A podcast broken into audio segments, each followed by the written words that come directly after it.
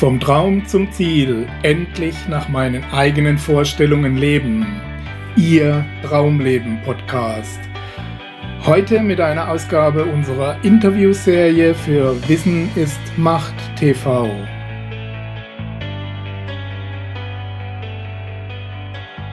Ja, herzlich willkommen, liebe Zuschauer, zu einer neuen Ausgabe unserer Interviewserie. Wir sind heute zu Gast hier im schönen Allgäu in Kisleck im Seminarzentrum von Benno Scheier. Zunächst mal vielen Dank für die Einladung, Benno.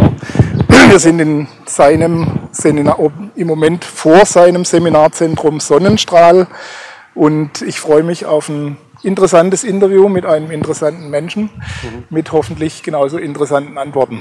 Ja, vielen Dank für die Begegnung, Gerd. Auch ich freue mich darauf, ja, einfach von meinem Leben etwas berichten zu können. Mhm. Und äh, ja, wenn man ähm, jetzt rückwärts schaut, nach äh, mittlerweile 58 Jahren, muss ich sagen, ich bin ähm, aufgewachsen in einem ganz kleinen Dorf nahe der schweizerischen Grenze mit 700 Einwohnern okay. und hatte im Grunde genommen äh, gar keine Lebensperspektive. Mein Vater wollte unbedingt, dass ich Landwirt werde, Bauer werde. Aber mich hat schnell hinausgedrängt in die Welt und äh, bin mit 16 Jahren ausgebrochen, aber gerne mit einem guten Einvernehmen und habe eine Polizeiausbildung gemacht. War dann sechs Jahre lang Polizist und habe so das Leben wirklich tatsächlich kennengelernt, wie das draußen so abläuft in der Welt. Aha. Und äh, nach sechs Jahren habe ich aber gemerkt, dass meine Kollegen schon an äh, das Alter und an die Ruhestand denken. Da sage ich, das kann es ja wohl nicht sein. Und per Zufall, in Anführungszeichen, wurde ich dann in ein Hotel eingeladen nach Stuttgart und habe dort ein ähm, Network Marketing Unternehmen kennengelernt. In der ersten Phase damals, 1979 war das. Ich habe mich an dem Abend sofort entschlossen, dort äh, Mitarbeiter zu werden, weil mich hat äh, gereizt, was der Sprecher damals sagte, dass wir lernen können, mithilfe des Unternehmens unser Leben selbst zu gestalten und in die Verantwortung zu übernehmen. Ich habe dann sehr schnell Karriere gemacht. Nach zwei Jahren habe ich eine eigene Firma gegründet und aus dieser Firma sind in den nächsten Jahren äh, zehn weitere entstanden. Und im Jahre 1991 habe ich dann der inneren Stimme folgend mich entschieden, ähm, äh, Hessen zu verlassen, Richtung Süden zu ziehen. Und hier wollte ich eigentlich in der Region ein Objekt oder ein äh, Projekt aufbauen, was architektonisch interessant ist, aber auch inhaltlich ähm, vieles mit Heilung zu tun hat in allen Bereichen. Mhm. Und leider wurde dieses äh, nicht ähm, in der Form genehmigt, aber der Bürgermeister kannte mich und hat mir dann sein altes Kurhaus angeboten. Auf diesem Gelände stehen wir nun heute und wir haben damals gesagt, na ja, schauen wir es uns halt mal an. Ja? Schauen wir mal. genau, auf Empfehlung von meiner Frau hat er gesagt, da lässt sich doch bestimmt was draus machen. Und wir haben gesagt, wenn wir das tun, dann machen wir das nur äh, als esoterisches oder spirituelles Seminarzentrum. Und mittlerweile sind 19 Jahre vergangen und wir haben in der Zwischenzeit internationalen Ruf erlangt. Wir mhm. sind bekannt in der Branche, in der Szene. Und ich muss auch sagen, dass ich mich zusammen mit meiner Frau und meinen Kindern hier sehr wohl fühle und ähm, auch die Phasen davor wirklich angekommen bin in meinem Leben. Mhm. Also das äh, nochmal kurz zur ergänzenden Vorstellung. Benno Scheier ist nicht nur Hotelier, nicht nur Seminarveranstalter, sondern auch äh, Berater, äh, Unternehmer natürlich ja. und Coach. Beziehungscoach auch. Buchautor, auch darauf werden wir nachher noch zu sprechen kommen. Genau, ja. Und ähm, du hast einen Teil meiner Frage vorhin schon vorweggenommen. Kann man sagen, du hast deinen Traum, dein Traumleben erreicht oder zumindest du bist auf einem guten Weg? Jawohl, kann ich sagen. Also mir geht es als Traum geht mir um die Verwirklichung dessen, was ich bin. Aha. Und das ist nicht ein Zustand, den man irgendwann erreicht, sondern auch das gebe ich in meinen Coachings weiter. Das sollte eigentlich Tag für Tag stattfinden. Okay. Und dann erreicht man natürlich ein hohes Maß an Zufriedenheit und lebt seinen inneren Traum. Mhm. Wusstest du schon äh, von klein auf, wo du ungefähr landen wirst, oder war das so eher ein Suchprozess und Findprozess. Ja, also ähm, wie vorher schon erwähnt, in der Landwirtschaft klein äh, gewesen damals und in so einem kleinen Dorf gab es gar keine Perspektive. Aber ja. der Drang nach Freiheit rauszukommen, das ist das, was eigentlich ein großes Motivationsinstrument in mir drin war. Aber ich wusste nicht wohin. Und ich wusste auch nicht wie. Also ich habe mir weder Formen noch konkrete Ziele gesteckt, sondern äh, ich wusste nur, ich will meine Freiheit erreichen in allen möglichen Bereichen. Und wie sie ausgesehen hat, das mhm. kann ich jetzt im Nachhinein sehen. Gut, okay. Dann freue ich mich auf weitere spannende Fragen. Wir wechseln ja, ins gerne. Innere des Seminarzentrums. Okay, Bis gleich. Vielen Dank.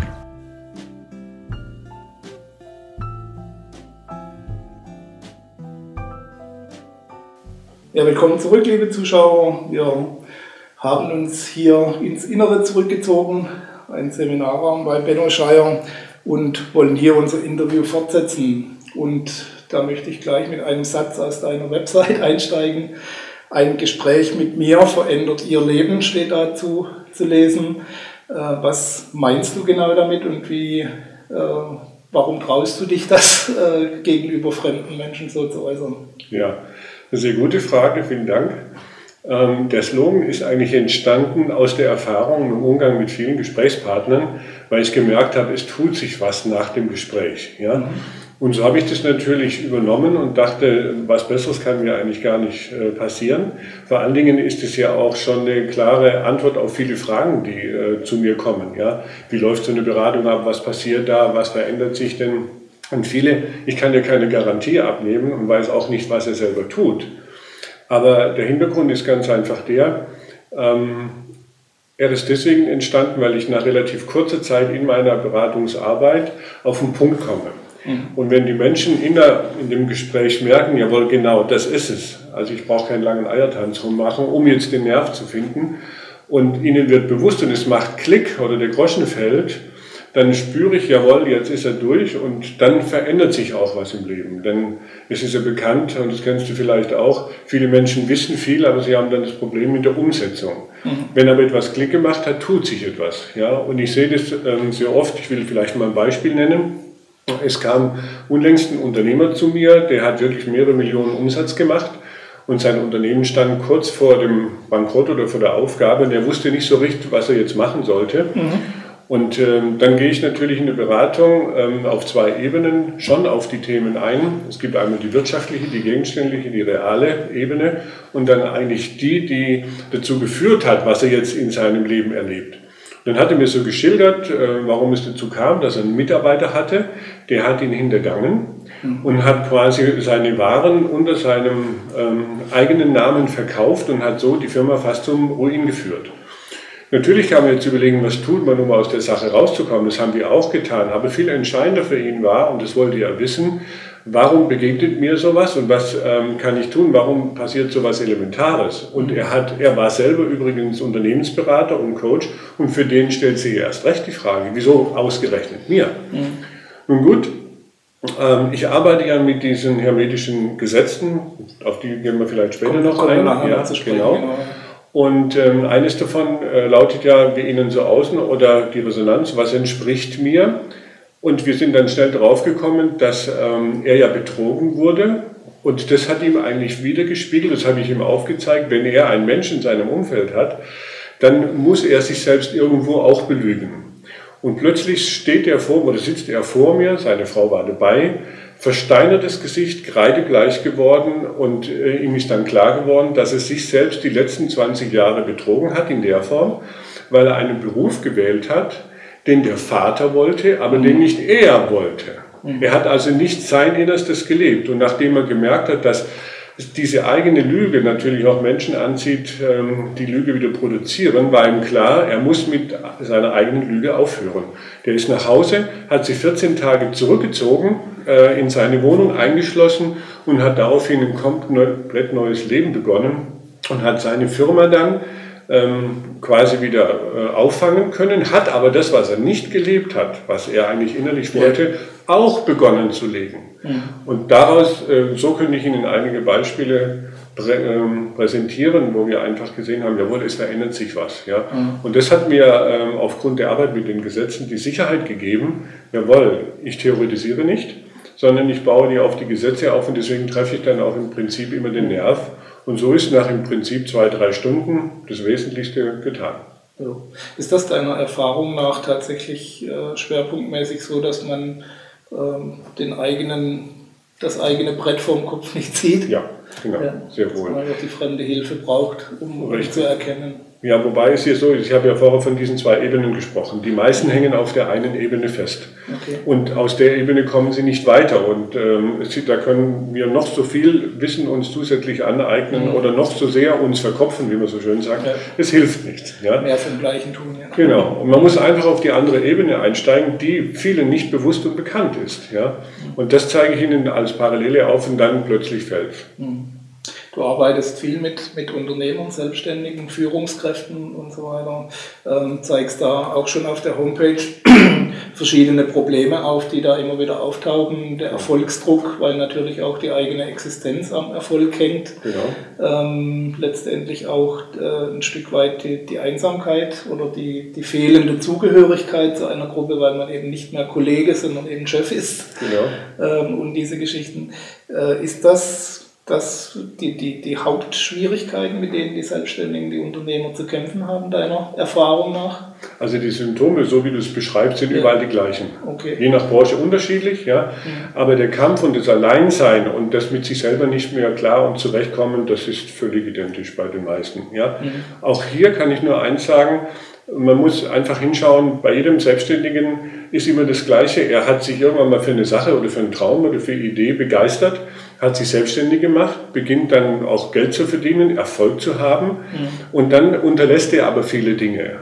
Und dieses Unterlassen macht uns später dann zu schaffen. Ja? Und deswegen gibt es für mich, ich bringe immer dieses Beispiel, ähm, unser Leben ist wie, ähnlich wie ein Rad. Das baut auf äh, vier, fünf Säulen auf. Das Privatleben, das persönliche Leben, das berufliche Leben ja, und das familiäre Leben muss gleich ausgeprägt sein. Wenn das nicht ist, dann eiert das Ganze. Ja. Also ganzheitliche Ansatz. Genau. Und meistens wird nur eines äh, verfolgt und dann arbeitet man, in Anführungszeichen, Mann, also so ist es üblicherweise 15 Stunden am Tag, kriegt nicht mit, wie die Kinder groß werden, man hat, verliert dann die Beziehung zu seinem Partner, man kriegt gar nicht mit, wohin die Entwicklung läuft. Mhm. Und wenn dann das Ganze ähm, von Karren gefahren ist, dann wachen eben viele erst auf und dann sagen sie, was ist denn passiert? Ja?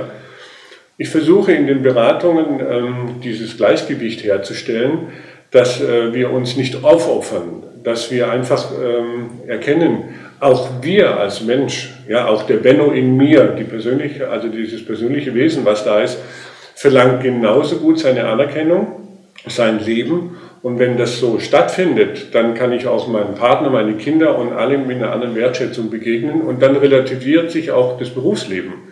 Dann opfere ich mich nicht mehr auf. Und diese Dinge werden aber dem Selbstständigen nicht vermittelt. Mhm. Es gibt keine Schule, die, die Klar. ja, da hilft das Leben nach. Ja? ja. Und wie du weißt, oft gibt es eine Krise und erst dann beginnt der Mensch zur Veränderung. Diese Leute kommen dann oft zu mir. Ja? Und da ich ja selber seit 30 Jahren Unternehmer bin, weiß ich, wovon ich rede. Aber was ich mir immer zur Maxime gemacht habe, ist ähm, nicht mehr wie acht bis zehn Stunden pro Tag arbeiten. Dazu ist das Leben zu kostbar. Und äh, wir dürfen nicht glauben, dass es einen Druck von außen gibt. Viele glauben das. Aber wir legen uns den selber auf. Und einer meiner Spielregeln lautet ja, wir sind selbstverantwortlich für alles, nicht schuld, sondern verantwortlich. Das ist ein ganz großer Unterschied. Mhm. Und wir können ähm, oder müssen nicht immer diesen Maximen wie besser, größer, schneller, weiter und noch mehr hinterherlaufen, sondern wenn wir uns andere Prioritäten setzen und sagen, ich suche die Erfüllung in meinem Beruf, sodass ich gerne hingehe, dass der Druck weicht im Laufe ja. der Zeit, anders delegiere, dann kann ich vielleicht auch mit einem kleineren Auto zurechtkommen, aber dafür vielleicht glücklicher oder zufriedener mit dem, was ich tue. Mhm. Gut, ich, ich, wollte es nur noch ergänzen, die Ausführung, es ist nicht jedem sein Traum, selbstständig zu werden, genau. sondern manche werden auch selbstständig mangels Alternative. Ja. Auch das kann ein Problem, genau. zu Problemen führen. Aber wir wollen hier nicht nur über die Probleme beim Unternehmen genau, ja, sprechen, ja. sondern es gibt ja auch die andere Seite, die Erfüllung letztendlich, die man genau. drin findet, die Selbstverwirklichung. Genau. Äh, was hält deiner Erfahrung, deiner Coaching-Erfahrung, was hält die meisten selbstständigen Unternehmer davon zurück, in diesen Bereich zu kommen, dass sie dann ein ganzheitlich zufriedenes Leben auch führen können. Denn das sollte ja eigentlich der Sinn davon sein, dass man seine Träume verwirklicht, dass man auch ja, irgendwo glücklich ist oder auch ein glückliches Leben zumindest führt, in ja. was immer der Einzelne darunter versteht. Ja, ja, genau stimme ich dir vollkommen äh, zu und bei. Ja, es geht einfach, die Wertigkeit wird darauf eben nicht gegeben, mhm. ja, sondern erst dann, wenn wirklich der Druck ganz massiv kommt, entweder von den Kindern, von den Eltern oder von den Finanzen, dann machen die meisten auf. Mich wundert das sehr oft, weil die meisten fangen ja deswegen an, weil sie sagen, als Selbstständiger habe ich eine größere Freiheit, da kann ich meine Zeit mir einteilen. Ja gut, dann gehört natürlich auch eine Disziplin dazu, aber was auch wichtig ist, diese andere Ebene, von der ich gesprochen habe, die findet ja trotzdem statt. Und äh, wir sind ja hier im Leben, um etwas zu lernen. Und diese Lernerfahrungen, Lernaspekte, ja, kann ich nicht ausklammern aus meinem Leben. Ich habe zum Beispiel, ähm, als ich hier 1993 das Haus ähm, gekauft habe, mit meiner Frau zusammen, 19 Jahre hier erlebt und habe dort ähm, persönlich mit meiner Person und in der Beziehung mhm. viele Lernerfahrungen machen dürfen. Ich habe sie angenommen. Und diese Bereitschaft findet seltsamerweise nicht statt. Es geht im Prinzip, höre ich immer nur, ähm, ums Funktionieren, ums Besserwerden. Ja? Das geht aber nicht, wenn ich mich um die anderen Belange eben nicht kümmere. Und das tun die meisten Selbstständigen leider nicht. Und dann kommt es zur Krise. Und dann muss man natürlich schauen, wie man, und man kommt immer wieder raus, aber dann hat man viele, viele Anzeichen davor schon übersehen. Und würde man eben dieses Gleichgewicht, von dem ich vorher gesprochen habe, leben, also äh, die Wertigkeit auf alle gleichsetzen und sich darin disziplinieren, ja, mhm. dann hält das Unternehmen und die Freude und die Erfüllung und die Zufriedenheit viel länger an, als die kurzfristige, schnelle Erfolg oder der kurzfristige Gewinn, den man denkt haben zu können denkt haben. Und gute Formulierung. Ja. klar. Genau. Und es kommt noch hinzu, dass im Laufe der Zeit dann viele Vermeidungsstrategien aufbauen. Sie entwickeln Ängste, Unsicherheiten und diese Vermeidungsstrategien, die führen dann in die Krise, weil sie immer Angst vor etwas haben oder etwas vermeiden wollen, nur das nicht, jenes nicht. Ja. Mhm. Und wenn irgendwann mal der Akku oder die Batterie leer ist, dann geht einfach nichts mehr. Und so einem Menschen dann zu helfen, ist dann nicht so einfach. Ja. Ich meine, eine gewisse Art von Ängsten ist relativ normal. Die Existenzängste ja. haben wir schon angesprochen. Genau. Äh, wenn mein, meine, meine finanzielle Existenz zumindest von, äh, von dem Erfolg meines Unternehmens abhängt, ist dann ein anderer Druck dahinter, als wenn ich weiß, okay, es gibt noch ein paar Auffangnetze irgendwo. Das stimmt, ja, nur auch das ist wiederum eine vermeintliche Sicherheit, die man sich da aufbaut. Ja. Und da kann ich oder da empfehle ich dann denjenigen, den Gesprächspartnern immer zunächst mal den Umgang mit Angst zu lernen. Angst bedeutet vom übersetzt, also vom Griechischen her Angus die Enge. Und wenn ich eben ein enges Bewusstsein habe, dann kann ich meine Zukunft, mein Leben nicht mehr so steuern. Also muss ich zuerst mal lernen, mit Angst umzugehen. Und dann hören die Vermeidungsstrategien auf, sondern dann habe ich viel mehr in meinem Potenzial, in meinem Bewusstsein zur Verfügung, um wieder Lösungsmöglichkeiten zu kreieren, andere Ideen vielleicht mal aus der Betriebsblindheit rauszukommen ja, und neue Wege einzuschlagen und sich wiederum in die Mitte zu bringen, damit ich wieder aus meiner inneren Kraft herausschöpfe. Denn das ist das Einzige, was mir die letztige Sicherheit für die Zukunft gibt und nicht das Geld auf dem Bankkonto. Das wird aber meistens so missverstanden. Ja? Und wenn ich eben nicht loslassen kann, nur am Geld hänge, dann schaffe ich zwar irgendein Unternehmen, aber irgendwann schafft das Unternehmen dann mich. Ist das auch deiner Erfahrung nach so ein bisschen diese dieser Glauben, dieser irrige Glauben, dass es irgendwann in der Zukunft was kommt, wo mich da erlöst, wenn ich das mal so sagen darf. Ja, da hoffen natürlich viele. Doch. Klar, ja, irgendwas, irgendeine Situation, irgendein toller Auftrag oder sonst was, ja. ja. Aber da ändern sich die Umstände und äh, wenn ich so ein Konzept habe, das ja. geht nie auf. Okay. Du hast ein weiteres Projekt, das heißt Pro Liebesbeziehung. Ja. Äh, welche Rolle spielt denn die Beziehung beim Erfolg einer, einer Unternehmung, sage ich jetzt mal, muss nicht unbedingt ein Unternehmen sein, mhm. sondern einfach ein Vorhaben, ein Traum, den ich verwirklichen will. Welche Rolle spielt da die Beziehung dabei? Ja, also eine ganz große. Nach meinen Erfahrungen aus einem einfachen Grunde. Für Menschen ist eine persönliche Beziehung sehr wichtig. Mhm. Das muss nicht gleich jetzt das Endziel diese Liebesbeziehung sein, aber zumindest der Weg dahin ist erstrebenswert. Und wenn ich mir einen Partner irgendwann mal ausgesucht habe oder mich verliebt habe und mit ihm gemeinsam durchs Leben gehen will, dann ähm, ist es ja so, dass man sich gegenseitig gibt und nimmt und äh, miteinander etwas ausbaut und gestaltet sein Leben. Und wenn diese Kraftquelle der Gemeinsamkeit nicht mehr existiert, dann bin ich einsam und alleine und bin am Rudern. Und so kann ich aus dieser Kraftquelle enorm ziehen. Das äh, habe ich bei mir selber erlebt. Ich bin ja nun mal seit 36 Jahren mit einer und derselben Frau verheiratet. Ja und äh, habe es geschafft, diese Kraftquelle gegenseitig, also wir beide uns gegenseitig zu erhalten. Und somit verbrauche ich nicht unnötig Energie an Stress, an Heimlichkeiten, ja, an all diese Dinge, die dann im Laufe der Zeit auftun, wo ich mir so ein Konstrukt schaffe, dass ich gar keine Kraft für Unternehmensausführung mehr habe. Mhm. Nur muss ich sie natürlich pflegen. Und wenn ich irgendwann oder wenn meine Frau mich nur noch auf Bildern sieht, ja, dann ist klar, dass das langfristig natürlich weder für die Beziehung noch fürs Unternehmen gut gehen kann. Erlebst du das öfters, dass das so ein bisschen konträr läuft, dass der eine ein gewisses Sicherheitsbedürfnis hat, der andere eben gerne unternimmt, wie der Name schon sagt. Klar. Was natürlich auch mit Risiken verbunden ist, dass das ähm, oft auch zum Scheitern beider Beziehungen, also der Geschäfts- als auch der Privatbeziehung führen kann? Ja, auf jeden Fall. Also, weil die unterschiedlichen ähm, Bedürfnisse einfach da sind. Und Mann und Frau natürlich, ja, und auch die unterschiedlichen Prägungen, ja.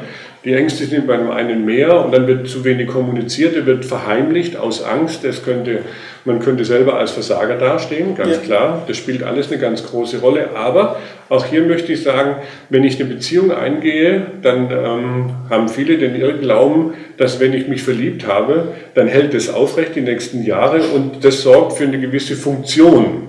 Eine Beziehung ist keine Funktion, sondern auch eine Beziehung lebt quasi durch die Auseinandersetzung und ist dazu da, dass man gegenseitig, äh, gegenseitig wächst und reift. Und das findet in solchen Situationen, wo es dann Stress gibt und Probleme im Unternehmen gibt, wo es Heimlichkeiten gibt, wo man sich nicht mehr austaut, gar nicht mehr statt. Da geht es dann nur noch ums Bewältigen, ja, ums Recht haben wollen, um seine Ich und seine Meinung seine Meinung einfach durchzuziehen. Und dann ist meistens schon so viel kaputt oder da geht so viel Energie verloren, das ist das, was ich immer wieder sage, ja, die man wirklich sinnvoll anders einsetzen könnte. Dann fehlt, ja.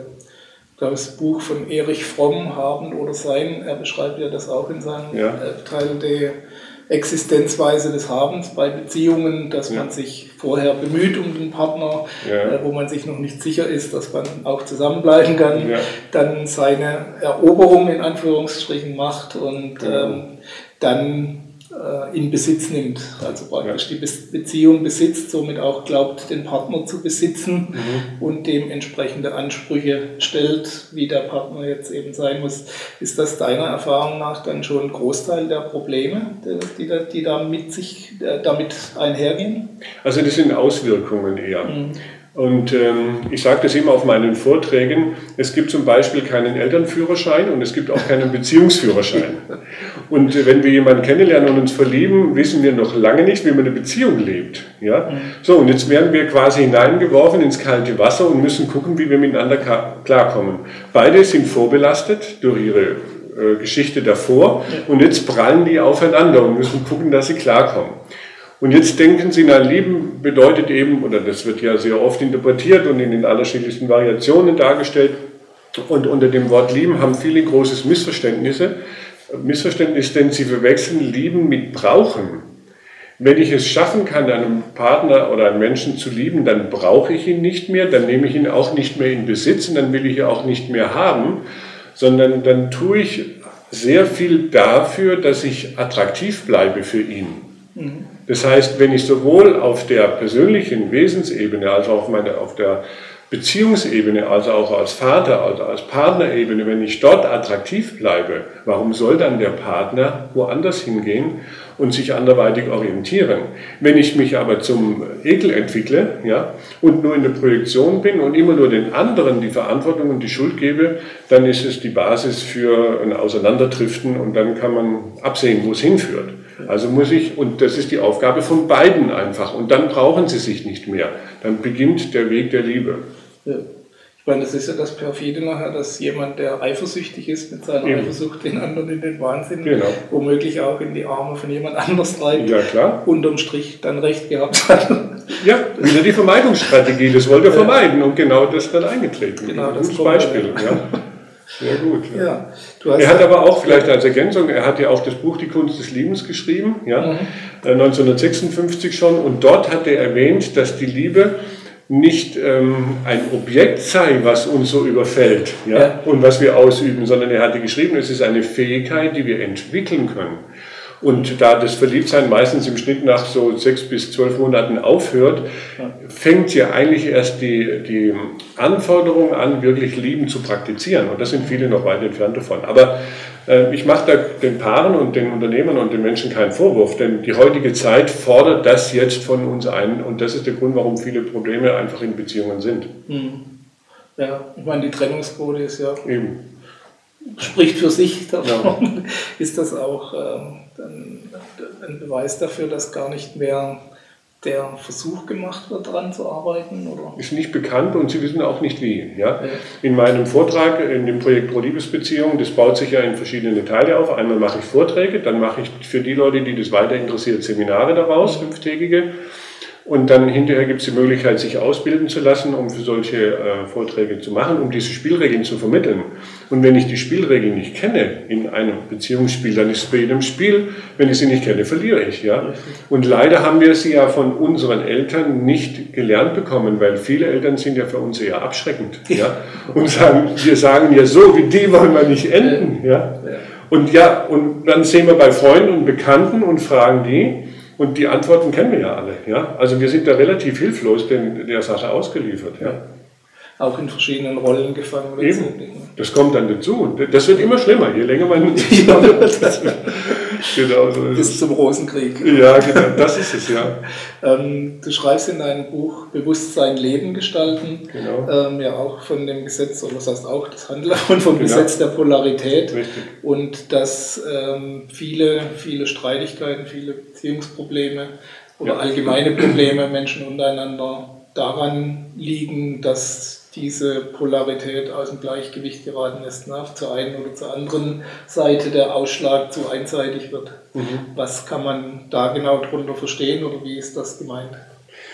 Also es, grundsätzlich sollte man sich, und das kann ich nur empfehlen, sich mit diesen Lebensgesetzen beschäftigen. Je tiefer man dort einsteigt, also wie das Gesetz der Polarität oder Gesetz der Kausalität oder dass alles Rhythmus ist oder dass alles wie innen so außen ist mhm. oder dass sich alles entspricht und dass alles männlich und weiblich ist und dass sich alles verändert. Das sind im Wesentlichen diese hermetischen Gesetze, so sind sie bekannt kann man, und Kann man das so vereinfacht umschreiben, dass alles in allem enthalten ist, auch, also komplett auch, da ja, ist? Auch, genau.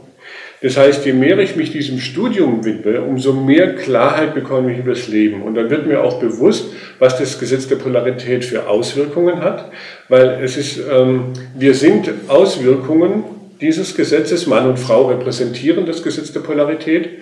Und ich sage immer, wer das, Polar das Gesetz der Polarität verstanden hat, wertet nicht mehr werden im Sinne von, das ist richtig oder das ist falsch oder das ist gut oder das ist böse, ja, das fällt weg. Mhm. In dem Sinne, weil ich muss ja dazu immer einen Bezug herstellen, sonst kann ich das ja nicht machen. Und wenn ich mich eben entscheide und sage, Erfolg ist wichtiger wie Misserfolg, reich sein ist bedeutender wie arm sein, ja, in dem Augenblick bewerte ich einen Teil innerhalb der Polarität mehr wie den anderen und züchte damit aber den Gegenpol. Und der begegnet mir eines Tages, ja, und dann sage ich, huch, mit, das wollte ich ja gar nicht, ja. Und durch diese Wertung, indem ich eben zu meinem Partner, zu meinen Kindern eben diesen Maßstab ansetze, das ist richtig, das ist falsch, das muss man tun, jenes muss man tun, entstehen diese ganzen äh, Problematiken. Mhm. Deswegen macht es auch keinen Sinn, sich für, ein, für einpolige Dinge im Leben zu entscheiden, weil die Konsequenz kriege ich sehr, sehr bald in Form des Schattens dann zu spüren. Den ich nie gewollt habe, aber der mir trotzdem begegnet, äh, begegnen wird. Ich habe da sehr viel gelernt aus meiner früheren Zeit, bevor ich das Seminar Hotel Sonnenstrahl hatte, aus meiner Zeit im Vertrieb, denn dort haben wir schon, äh, also mit über 3000 Menschen, die bei mir in meiner Struktur drin waren, habe ich diese Gesetze schon gelehrt und auch andere haben ihnen das beigebracht. Und dort habe ich eigentlich vom Leben am allermeisten gelernt, dass ich eben das anziehe, so wie ich selber bin. Mhm. Ja? Und wenn ich äh, mich einfach für nur die eine Hälfte entscheide, kommt die andere wieder.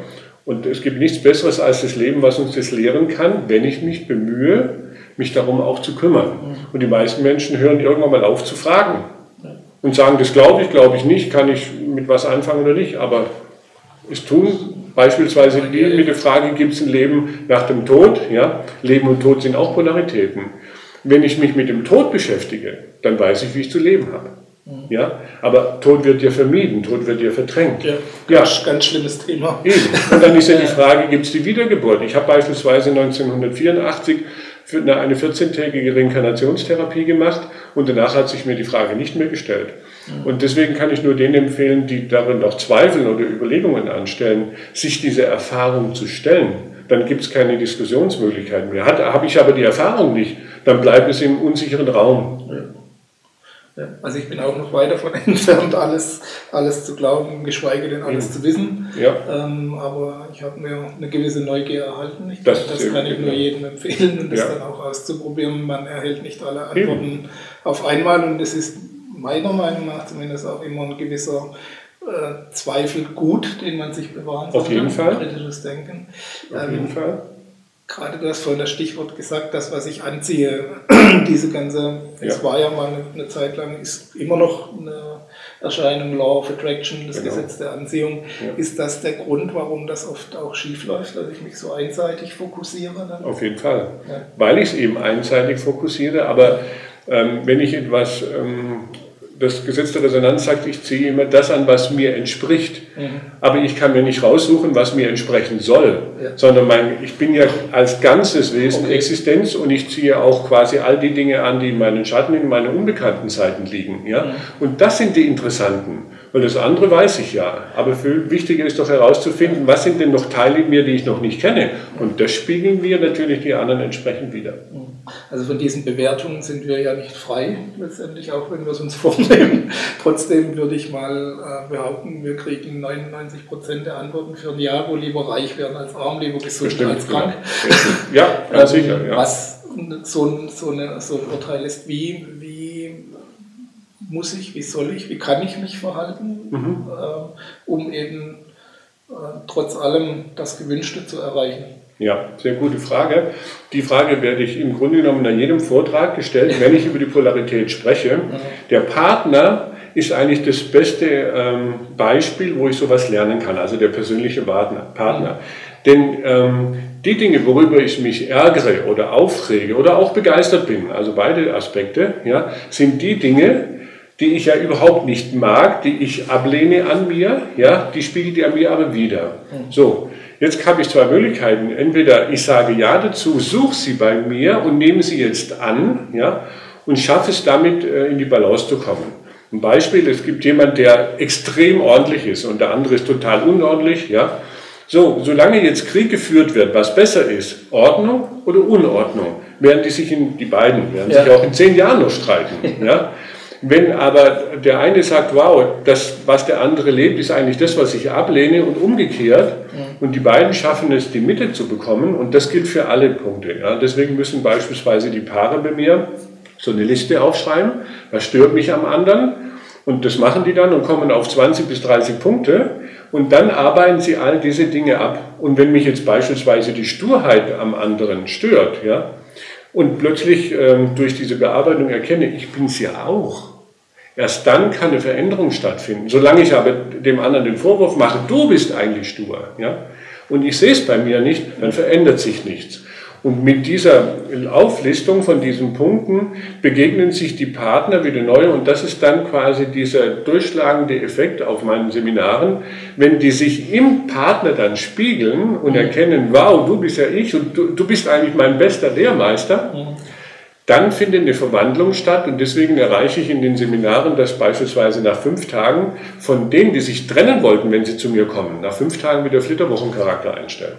Okay. Weil jetzt ist das Feindbild verschwunden. Ja. Verstehst du? Ja. Das, was die Vorwürfe gibt es ja nicht mehr. Ja? Und das ist jetzt der Anlass für mich zur eigenen Heilung in dieser Angelegenheit. Ja? Und das sehen beide dann so. Und plötzlich entsteht wieder was Interessantes. Die beiden entwickeln wieder Magnetismus gegeneinander, weil im Kosmos gibt es Anziehung und Abstoßung. Und bei den meisten Paaren erleben ja nur abstoßende ähm, Facetten, die sie so leben den ganzen Tag. Und wenn der Magnetismus wieder plötzlich beginnt, dann kommt all das wieder hoch, was sie eigentlich miteinander verbindet. Jetzt findet wieder Sexualität statt, die natürlich nur dann stattfinden kann, wenn Magnetismus da ist. Ja. Es ist ja bekannt, deswegen nützt es nichts, wenn ich mir versuche, im Äußeren ja, Hilfsmittel zu verschaffen, um das wieder zu aktivieren. Gar nicht.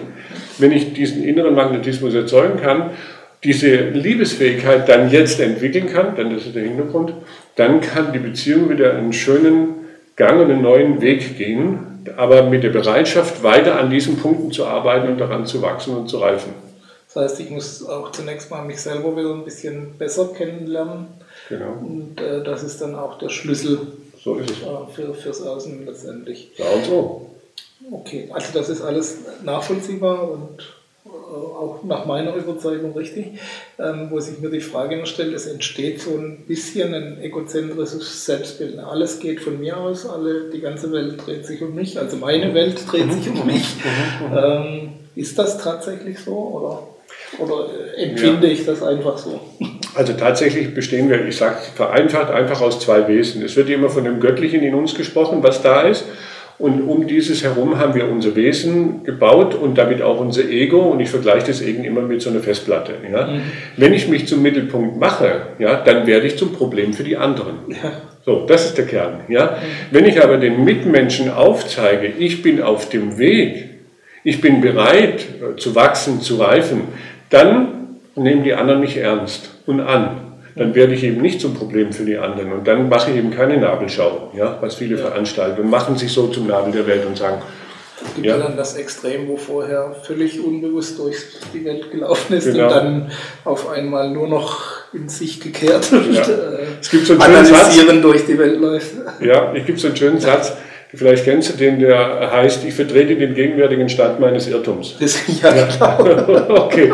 Und wenn ich den postuliere, ja, ja. und der Welt zu verstehen gebe, okay, da stehe ich heute, wo stehst du, ja, dann haben wir eine andere Ebene. Genau. Und das ist das, was mir ähm, wirklich am Herzen liegt, dass wir uns anders begegnen. So, wir beide sind in Entwicklung, aber wir sind nicht fertig. Ja. Ja, klar. Ich denke, ein bisschen nachdenken hilft dabei schon, weil das, was ich vor zehn Jahren gedacht und überzeugt war davon, ist Eben. heute äh, obsolet ja. und wird in zehn Jahren wieder anders ja. sein. es ist ja nicht immer diametral gegenüber oder gegen, nee, äh, gar nicht, sondern es wächst hinzu, man wächst und reift. Ja? ja. Und wenn man sich selber einfach ähm, reflektiert und dazu bereit ist, sich einfach in Frage zu stellen, ja, und nicht immer sich schuldig fühlen. Wir sind nicht schuldig, sondern wir handeln immer nur aufgrund dessen, wie ich bin, ja. In meinem Buch steht ein ganz äh, wichtiger Satz, ein Elementarer, auf dem ich auch die Beratung aufbaue, der lautet, jeder Mensch tut nur das, wovon er überzeugt ist, dass es für ihn richtig ist. Mhm. Und wenn ich das auf jeden übertragen kann, dann kann ich auch Menschen verstehen, warum sie so handeln, wie sie handeln. Das entschuldet das nicht, aber ich habe wenigstens Verständnis und dann kann ich auf ihn zugehen. Ist das Ziel, dieser, diesen Ausgleich zu schaffen, ähm, kann man das auch über, übertreiben? Also letztendlich leben wir ja wie so ein Herzschlag schon ein bisschen von ja, diesen ja, Ausschlägen nach links oder nach rechts und ja. das macht das Leben ja auch ein Stück weit spannend. Ähm, ist das tatsächlich ein erstrebenswertes Ziel, dass alles so in Harmonie und Ausgleich ist? Oder?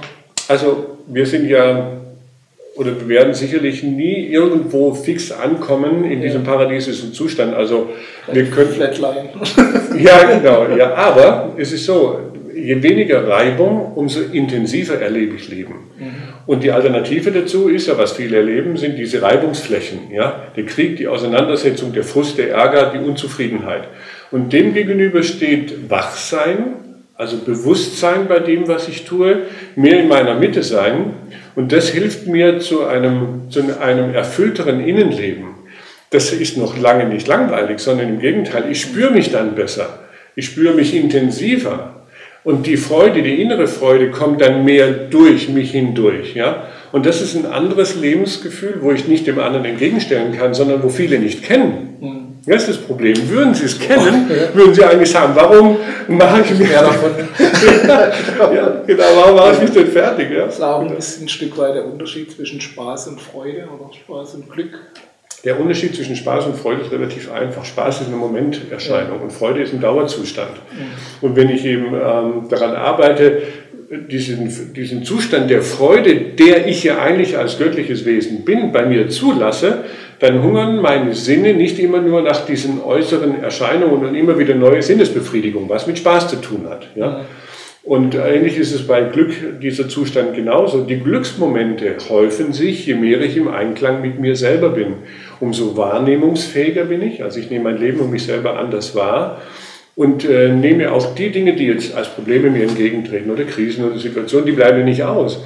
Aber mit denen gehe ich gelassener um. Ja? Mhm. Weil im Großteil entstehen eigentlich der Probleme dadurch, dass ich dem Leben viel Widerstand gebe und mache. Ja? Und das kostet Kraft. Ja? Als wir hier das Hotel eröffnet haben, habe ich meinen Mitarbeitern gelehrt, wer sich anstrengt, macht was falsch. Dann sind die fast umgefallen. Ja. ja. Weil sowas haben wir noch nie gehört. Dann habe ich gesagt, Moment, Chef, wir wollen doch tun. Da habe ich gesagt, ja. Aber tut das, was ihr tut, mit eurer, äh, fühlt euch dabei erfüllt und mit Freude. Und wenn nicht, dann lasst es bleiben und sucht euch etwas, was euch äh, zu euch passt und was euch entspricht. Ja? Und ihr wisst selber, wenn es fließt, dann könnt ihr doch in derselben Zeit viel mehr bewältigen, als wenn ich äh, das Gegenteil davon mache. Das stimmt. Wobei es dann natürlich immer mal wieder noch äh, auch Arbeiten gibt, die natürlich weniger freudig getan werden. natürlich, die gehören überall dazu. Ja, aber die, es geht ja immer um den Umgang damit, Klar, oder? Natürlich. Wie gehen wir um? Ist ja. äh, eine gute Überleitung zum Hotel hier, Seminarzentrum ja. Sonnenstrahl. Ähm, erzähl uns doch ein bisschen, was, äh, was du hier anbietest und wie es entstanden ist. Ja, also ich hatte ja vorher schon beim Eingangsgespräch ganz kurz davon äh, gesprochen. Wir sind hier runtergezogen und wollten eigentlich hier ein größeres Projekt äh, ins Leben rufen. Wir hatten einen Bauantrag eingereicht bei der Stadt und es hat nicht geklappt. Und dann kam mir der Bürgermeister auf uns zu und dachte, wir könnten dieses Projekt hier reinbauen ja, oder hier integrieren. Und dann sagte ich ihm eben, dass es nicht geht. Und ähm, für mich stand nicht die Wahl, Hotelier zu werden, sondern ähm, ich selber habe mich einfach dieser spirituellen Ausrichtung innerlich verpflichtet, weil ich einfach diese wunderbaren Erfahrungen damit gemacht und die intensiven Auseinandersetzungen ähm, so wertvoll sind fürs Leben. Und wenn man einmal mal begriffen hat, um was es geht im Leben, warum soll mich dann wieder davon entfernen? Und somit haben wir gesagt, wenn wir was tun, also meine Frau und ich, soll es immer diesen ganzheitlichen Aspekt und die Ausrichtung haben. Also haben wir uns entschieden, ein esoterisches Seminarhotel hier ins Leben zu rufen, weil ich wusste, es gibt davon noch keins und ich wollte endlich den Menschen einfach den Rahmen dazu bieten. Ja. Und ähm, jetzt hatten wir natürlich ähm, das Gespräch mit der Gemeinde, ja, da kamen die Bauern und hatten zuerst mal im Lexikon gucken müssen, was heißt denn Esoterik? ja. Und dann ähm, war es so, wir wollten es ja nicht unbedingt, sondern das ist ja an uns herangetragen worden. Und am Schluss haben wir gesagt, wir machen, also wir möchten das gerne machen. Und Sie können entscheiden, ob Sie uns das äh, anvertrauen oder nicht. Und dann haben Sie sich dann doch letztlich, mit, mhm. auch mit Widerstand natürlich ent, äh, dafür entschieden. Ja. Das gab Aufruhr in der Bevölkerung und die ersten paar Jahre hatten wir es nicht leicht. Mhm. Also da wurden dann auch gegen ähm, ja, Aktivitäten unternommen von kirchlicher Seite, also die evangelische und die katholische hat sich komischerweise zusammengetan. Hat doch noch Hoffnung. Ne? da haben sie einen Sektenbeauftragten, haben sie hier berufen, haben eine öffentliche äh, Veranstaltung gemacht, ja, mhm. um einfach ähm, für die Seelen hier im Dorf dann Antworten zu finden. Aber wie die ausgesehen haben, war klar. Nur ich habe mir erlaubt, dorthin zu gehen. Und dann hätten sie das erleben sollen, als ich da aufgetaucht bin in der Bühne. Mit allem hätten sie gerechnet, nur mit dem nicht, dass ich mich wage. Ja. Ich habe dann die beiden Pfarrer hier eingeladen vor Ort, um ihnen das Haus zu zeigen. Das ist ein offenes Haus. Ich wollte ja hier integrieren und nicht mich abgrenzen. Und dann habe ich sie äh, wirklich gefragt, sagen Sie mal, wovor haben Sie denn Angst? Und warum machen Sie denn die Leute alle jaloux hier? Und warum warnen Sie denn davor, dahin zu gehen? Die haben ja mitgekriegt, wenn fremde Gäste nach Kisle kamen. Ja, ja. ja das spricht sich ja rum. Und dann kam eine überraschende Antwort, die lautete, weil wir Angst haben, dass die abwandern zu ihnen. Konkurrenz. Stell, ja. Stell dir das vor, ja? Die große Kirche und da kommt in Anführungszeichen der kleine Benno hier mit seiner Frau an, macht so ein Hotel und dann haben die Angst, ja? Und mittlerweile, also da sind dann viele Angriffe äh, passiert, dann auch Verleumdungen. Natürlich, die mhm. Kinder sind angegriffen worden in der Schule. Wann war ja. das nochmal, welches Jahr? Ja, die so bis den 97, 98, oh, ja, um die Zeit. Okay. Und danach hat sich gewandelt, ja. das muss man sagen. Mittlerweile haben die Bürger hier in Kislik gesehen, die Menschen, die zu uns kommen, sind ganz normale Leute wie du und ich. Ja. Und, Ohne äh, Heiligenschein. Genau, ja. Okay. Und es sind ja viele. Ich meine, wir haben 17.000 Übernachtungen im Jahr und da passiert schon was. Ja. Und die Leute gehen ja alle raus und viele übernachten ja auch draußen in Pensionen, Gasthöfen, die profitieren enorm von uns. Ja. Und somit sind wir so langsam eine Institution geworden. Und der Bürgermeister ist auch stolz und unterstützt uns, also mhm. muss man sagen. Ja, ich denke, das ist äh, das, was du selber ja vorhin schon erwähnt hast und gelehrt hast, auf die Leute dann auch zugehen und diese Berührungsängste ein bisschen abbauen genau. und äh, zu zeigen, offen zu zeigen, was es eigentlich, um was es eigentlich geht. Und, äh, ähm, Und bei uns dürfen halt die ähm, Veranstalter im Grunde genommen alles das machen, was man in anderen Hotels eben nicht kann. Mhm. Wir haben einen großen, tollen Park, wo man Feuerlauf machen kann, Schwitzhütte machen kann, wo man Kongresse machen kann. Jetzt findet im ähm, Sommer, jetzt haben wir wieder zwei Großveranstaltungen, das Celestin Sommercamp findet statt, ja.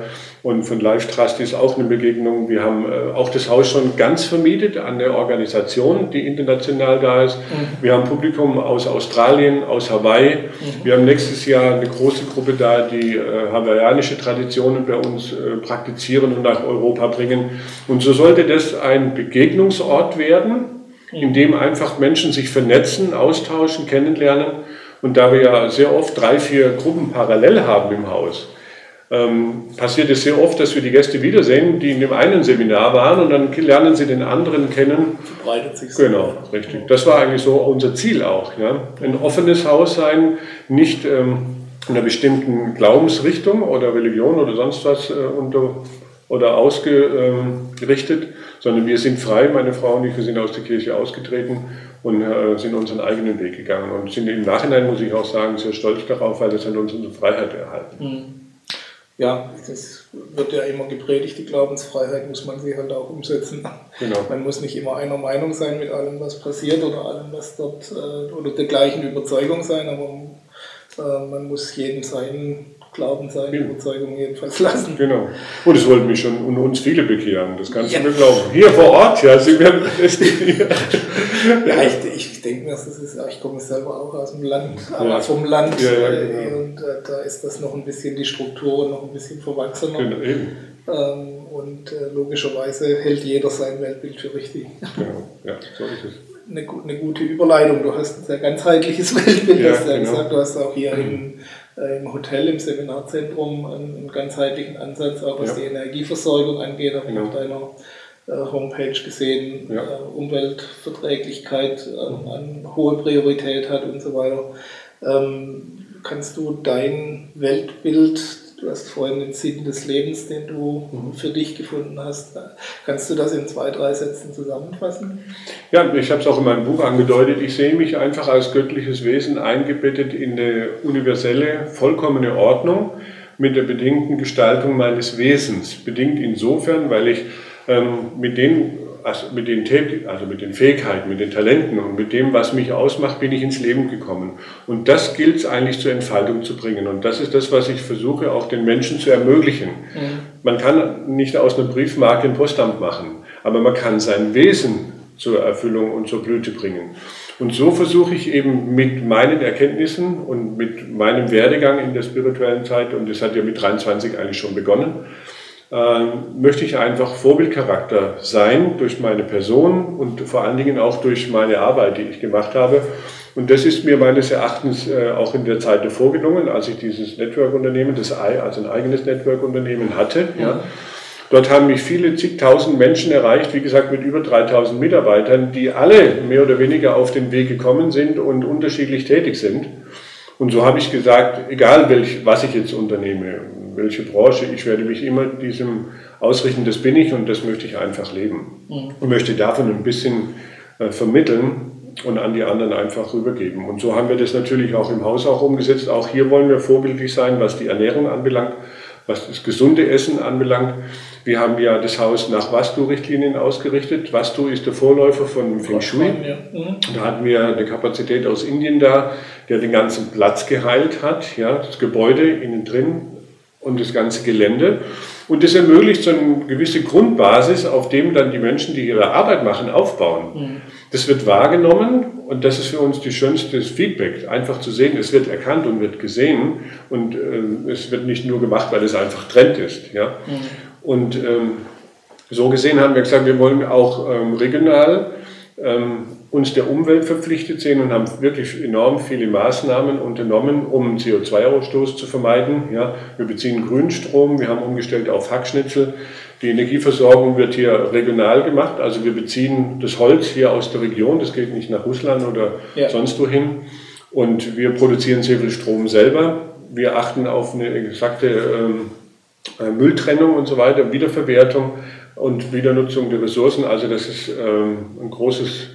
Das verpflichtet mich eigentlich mit dem Haus, weil wir einen Öffentlichkeitscharakter haben, nicht nur regional, sondern auch international. Mhm. Und nicht nur das, sondern ähm, es nützt nichts, wenn wir nur davon reden, sondern ich denke einfach, jeder weiß, es ist kurz vor zwölf, aber Klar. wir müssen jetzt handeln und wir sind auch, ich habe selber fünf Kinder und ich sehe mich unsere Generation verpflichtet, jetzt was zu tun und man kann viel tun und letztlich macht sich das auch noch wirtschaftlich äh, bemerkbar.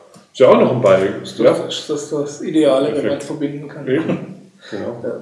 Ich möchte trotzdem noch mal kurz zurückkommen ja. zu dieser ganzen Sinngeschichte. Ja, genau. Ähm, wenn man den traditionellen großen Religionen folgt, liegt die Belohnung für ein gutes Leben ja immer im, irgendwann genau. in der, nach, dem, nach dem Leben. Ja. Ähm, für alle, denen diese, dieser Ansatz, dieser göttliche Ansatz, den du, den du da ansprichst, noch ein fremder Begriff ist. Ja. Was ist das Ziel oder der Sinn von, den, von diesen Erfahrungen, von denen du gesprochen hast? Wo, wo soll das hinführen? Gibt es da ein, eine Entsprechung vom Paradies oder das Dasein selber oder diese, was ist da der Hintergrund? Ja, eine sehr gute Frage. Ich werde das sehr oft gefragt. Ja, auch natürlich die Frage, wer ist Gott und was denkst du darüber?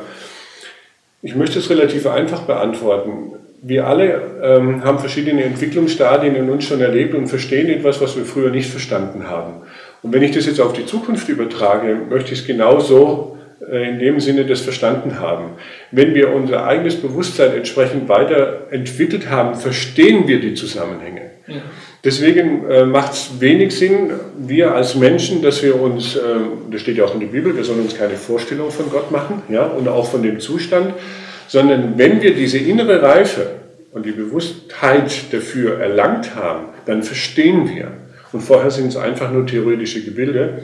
Was aber dem zugrunde liegt, äh, aufgrund dieser Polarität, äh, ähm, das ist so quasi das Werkzeug, um Liebe zu entwickeln. Also Liebe ist nichts anderes als ähm, das, was die Pole, beide Pole, ähm, männlich und weiblich, zusammenhält. Und wenn wir von Liebe sprechen, möchte ich das als, also für mich jetzt, wenn ich das so lehre, als Bewusstseinszustand verstanden haben. Und erst wenn ich sehe, wie es Goethe auch gesagt hat, wenn meine, ich kann erst das sehen, wenn meine Augen sonnenhaft sind, kann ich die Sonne sehen. Und so werde ich auch Gott verstehen, wenn ich mich dahin entwickelt habe. Ja? Also heißt es, einfach auf den Weg machen, weitergehen im Leben, um diesen Zustand einfach zu erfahren. Und dann verstehe ich. Aber alles andere sind sonst nur Theorien und die großen Religionen, das weißt du wie ich, ja, die leben von, von Bildern, ja. von denen sie selber nicht wissen, wie es aussieht, ja, und das ist mir zu wenig. Ja, ich denke, das ist die Parallelität ist da. Auch da gibt es Lehren und Bereiche, die nicht oder missverstanden genau. werden oder interpretierbar sind und genau. auch interpretiert werden, sonst gäbe es keine Religionen der Liebe, die sich die ganze genau. Zeit auf den Kopf hauen. Das geht das genau, ja. Der größte Widerspruch an sich. Genau. Ähm, dass man für eine Religion der Liebe kämpfen ja. muss, heilige Kriege führen muss, auch genau. in anderen Bereichen. So ist es. Ähm, okay, das heißt, das Verstehen kommt mit der Entwicklung genau. und kann eigentlich jetzt auch nicht erklärt werden, ja, wenn ich es genau. richtig verstanden habe. Okay. Was treibt. Also, ja. vielleicht noch eine Ergänzung. Ich denke, eine der wichtigsten Aufgaben für uns Menschen, und darin liegt auch der Sinn begraben, ist herauszufinden, wer wir wirklich in der tiefsten ähm, Phase unseres Wesens sind. Je mehr wir diesen göttlichen Aspekt ähm, erleben und erfahren, umso mehr verstehen wir auch. Und davon sind wir weit entfernt. Solange wir denken, wir sind der Körper, solange wir denken, wir sind der Verstand, solange wir denken, wir sind dieses Ego, ja, da können wir gar nichts verstehen. Aber wenn wir in der Tiefe unseres Seins wirklich verstehen, was das bedeutet, göttlich zu sein, Schöpfer zu sein, seine Welt sich zu erschaffen, zu kreieren, diese Liebe zu ähm, herauszubringen, ja, das muss sie erst einmal nach draußen. Mhm. Und da denke ich, ist jetzt diese Zeit gekommen, dass das unbedingt heraus muss, weil sonst können wir als, ähm, sag mal, Menschenrasse hier auf dem Planeten nicht weiter existieren. Mhm. Das hat äh, Eckhart Tolle in seinem Buch, glaube ich, auch jetzt gesagt, wenn das Experiment Mensch nicht klappt, wird genau. Neues kommen. Ja. das wird auch genau. äh, absehbar sein, dass das genau. äh, natürlich äh, welthistorisch auch schon immer so war, dass es Abwechslung gab oder was. Genau, und Veränderung. Und wir finden ja momentan wirklich überall Veränderungen, aber die sind notwendig. Ja. Denn scheinbar begreift es der Mensch nur dann, ähnlich wie, die, wie im Kleinen so im Großen. Ja. ja. Also ich denke, das ist auch ein Erkenntnisprozess des Veränderung. Da schließt sich der Kreis zum ursprünglichen ja. Thema, was wir hatten mit den Unternehmern. Genau. Äh, solange keine Not herrscht, ist Veränderung schwierig. Es sei denn, ich wache auf. Und der dann, Druck, wenn der Druck groß genug ist. Genau, ja. richtig so ist es, ja. Gut, dann stellen wir unseren Interviewpartnern als letztes immer eine unmöglich beantwortbare Frage, nämlich ja. nach einem ultimativen Tipp ja. für alle, die ihr Traumleben noch äh, erfüllen wollen, die noch auf dem Weg sind.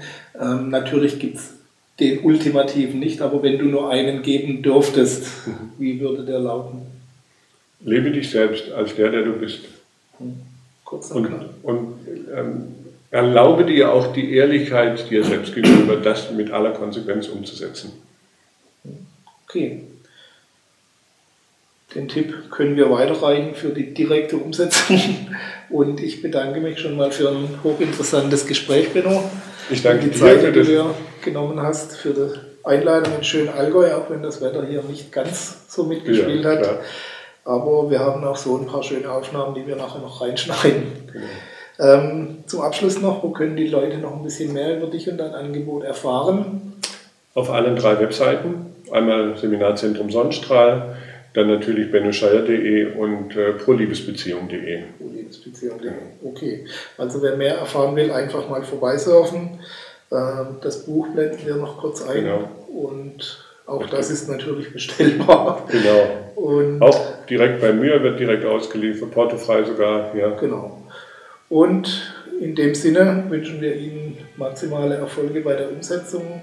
Ich hoffe, Sie haben ein paar inspirierende Gedanken mitbekommen und wünsche dir weiterhin alles Gute und viel Erfolg auf deinem Weg und selbstverständlich auch Ihnen. Wir sehen uns wieder beim nächsten Interview. Bis dahin, Ihr Gerd Ziegler.